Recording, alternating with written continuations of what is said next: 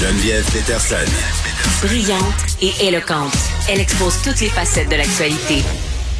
11 novembre, c'est le jour euh, du souvenir où on se rappelle euh, des soldats soldats qui ont perdu la vie euh, lors de leur service. on est avec Martin Faure, qui est vétéran des Forces armées canadiennes, journaliste indépendant. On reçoit souvent à l'émission. participe en parallèle, Martin, à des événements pour la paix pour tenter de se réapproprier ce jour de la commémoration, peut-être en faire autre chose. Je dis pas que la chose de base n'est pas valide, mais il existe aussi une autre, une autre façon de voir cette journée-là. Martin, salut.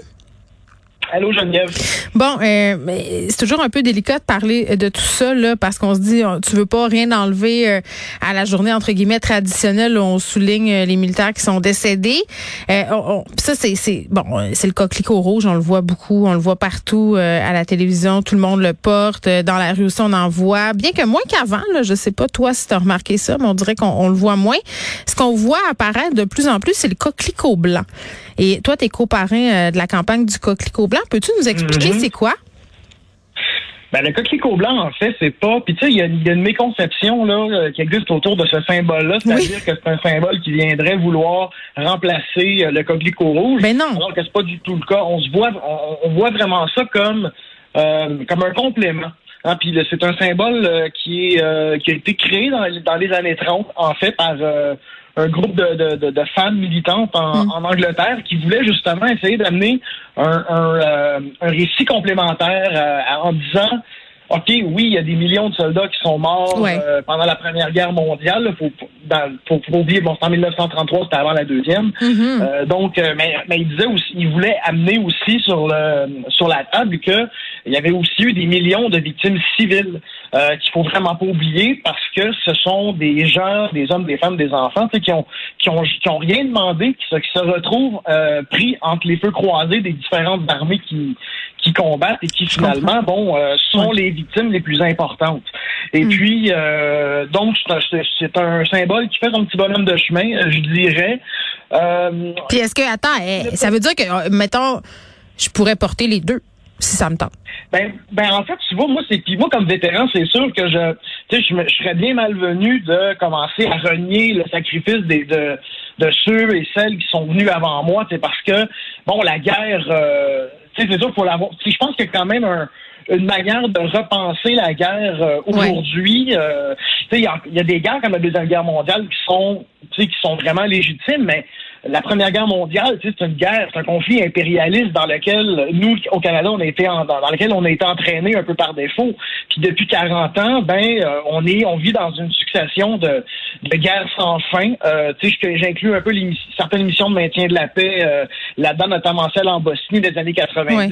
Puis à plus forte raison depuis le, le, 11 septembre, l'Afghanistan, bon, oui, on va en parler de tout ça. C'est sûr parce que on est, on est, puis on en a parlé était venu aussi là, à l'émission quand les troupes américaines se sont retirées d'Afghanistan. Mm-hmm.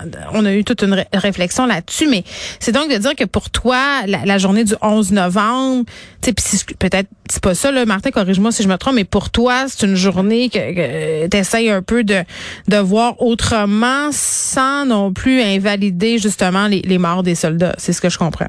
Ben, tu sais, moi, je me suis, moi, je me suis dit, j'ai écrit un livre euh, en 2014, ouais. cette guerre qu'on ne voulait pas gagner. C'est mon premier essai, en fait. Puis, ben, j'aborde la, la, la, guerre en Afghanistan d'une manière très critique. Hmm. Euh, puis, malheureusement, ben, tout ce que j'avais un peu prédit là-dedans, c'est réalisé les, à la fin de l'été dernier. Hmm. Ben, ce que je dis, ce que je disais dans le livre, que ce que je répète souvent, c'est que pour moi, la manière d'honorer le sacrifice de mes frères d'armes, de mes sœurs d'armes, c'est de, regarder ce pourquoi ils se sont sacrifiés de manière très critique. Parce que, à plus forte raison, depuis les dernières années, les conflits, euh, en tout cas, selon, pour moi, perdent beaucoup en légitimité parce qu'on voit qu'ils sont vraiment faits pour remplir des agendas politiques, qui sont faits aussi pour enrichir euh, une élite financière. Euh, euh, et des, les, les, le complexe militaro-industriel. il faut regarder ça parce que tu dis, euh, on, vous dit, on nous dit que vous allez là pour la liberté, vous allez là pour euh, libérer les femmes, les petites filles vont pouvoir aller à l'école, alors que ça n'a absolument rien à voir avec c'est pas ça, c'est tellement pas ça le résultat. Donc, on a eu le retrait des troupes en Afghanistan, puis on regardait toutes les, les choses qui se sont dites autour du décès de, de Colin Powell aussi. Là, Donald Trump l'a dit de façon bien malheureuse euh, sur Twitter. C'était peut-être pas le bon timing, là, mais on est en train de faire des hommages alors qu'il a menti finalement à la population américaine pour pouvoir aller en Irak. Euh, je suis pas sûr que Donald Trump était le mieux placé pour dire ça. Non, euh, non, non, c'est pas ça que je dis. Mais, effectivement, Colin Powell, on peut regarder ça puis dire, moi j'ai écrit une chronique que j'ai intitulée Requiem pour un criminel de guerre parce que je me, me gêne pas à le dire. Colin Powell dans un autre monde où les États-Unis euh, seraient justiciables devant la Cour pénale internationale, euh, devrait passer à la haie comme Dick Cheney, comme George Bush, puis comme un paquet d'autres. Hmm. Ben, puis revenons sur cette guerre en Afghanistan. Là, tu parlais des petites filles qui allaient à l'école. On a parlé récemment là, des enfants qui étaient vendus dans, dans les camps de réfugiés. Puis il y, a, ben. y a de plus en plus euh, de, de, soldats américains qui sortent, puis même des soldats canadiens, des interprètes aussi afghans. Là, moi, j'écoutais le balado de Michel Ouimet, Partir ou mourir là, sur la plateforme mm-hmm. de Radio Cannes. T'entends des interprètes là-bas qui ont travaillé avec l'armée canadienne, qui sont laissés là. Euh, les militaires aussi qui les ont accompagnés. Moi, c'est ce que je trouve le plus touchant dans cette histoire-là. C'est non seulement les interprètes euh, qui vivent au jour le jour avec la peur au ventre, mais, mais les, les soldats qui se sentent tellement coupables, tellement mal parce qu'ils sont en sécurité au Canada. Euh, tu sais, ils sont sur cette impression d'avoir été envoyés là-bas pour protéger la population, pour rétablir une certaine paix, la fameuse démocratie. Et là, ils se rendent compte que c'est pas ça qui s'est passé. C'est peut-être pour ça qu'on voit de plus en plus d'initiatives pacifistes euh, au sein des soldats même. Ouais.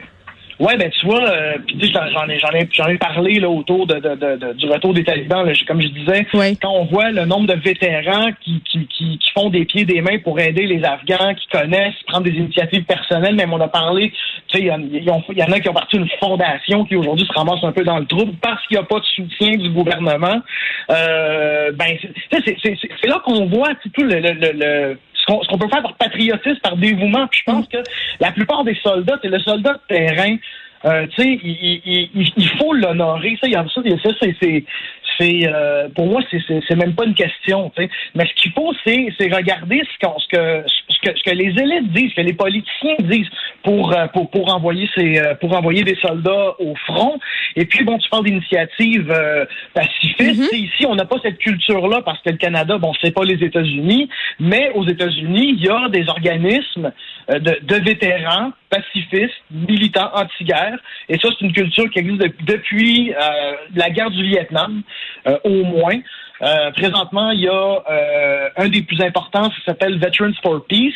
C'est une organisation qui a, qui a presque 100 000 membres. Puis présentement, ben, ils sont en train de lancer des initiatives pour ce qu'ils disent se réapproprier. Bon, eux là-bas appellent ça le jour de l'armistice, ici on l'appelle le jour du souvenir, pour se réapproprier un peu le récit qui a été, twisté, qui a été un peu perverti en, le politisant au fil des années. Hmm. Et là, demain, euh, Martin, dis-moi, il y aura une vigile silencieuse organisée par euh, le collectif Échec à la guerre. Ça va être quoi? C'est où? Comment ça marche?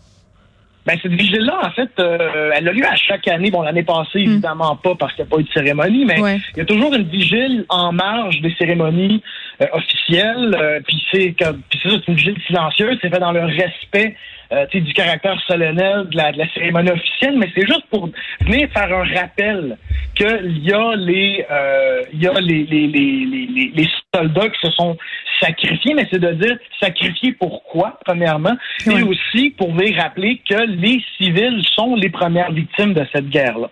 Et puis bon, comme je disais, moi, les, moi, comme vétéran, hmm. maintenant, je porte les deux. Je vais toujours porter les deux. Euh, on a vu, bon, depuis quelques années, à l'Assemblée nationale, les députés de Québec solidaire portent les deux. Ça avait fait, bon, ça avait fait jaser un peu au début, mais on dirait que ça se normalise un peu parce qu'on on explique bien. C'est parce qu'il faut expliquer bien que c'est pas pour écraser l'autre affaire. C'est ça. De toute, façon, on pourrait pas. Euh, mais, mais, mais, c'est ça, mais c'est parce qu'à un moment donné, il n'y a rien de figé dans, dans, dans, dans l'histoire. Puis il faut essayer de repenser les choses un peu. Puis je pense que c'est une des mm. façons qu'on peut le faire, mais en continuant de souligner le, le, le, dévouement, de, des militaires qui se, qui, qui, s'engagent puis qui vont au front. Puis souvent dont on abuse euh, oui, parce que de ce patriotisme puis de ce dévouement là ils le font euh, en tout cas j'en suis intimement convaincu la majorité d'entre eux pour de très très bonnes raisons. Ils y croient en ce qu'ils font puis c'est pour ça que parfois la désillusion est tellement grande quand ils reviennent. Je trouve c'est très très triste de les entendre euh, bien souvent par la suite. Martin c'est toujours très très intéressant d'entendre ta perspective sur ces questions là Martin Foy qui est vétéran des forces armées canadiennes journaliste indépendant. On se parlait euh, du 11 novembre, jour du souvenir, une façon de voir ça autrement.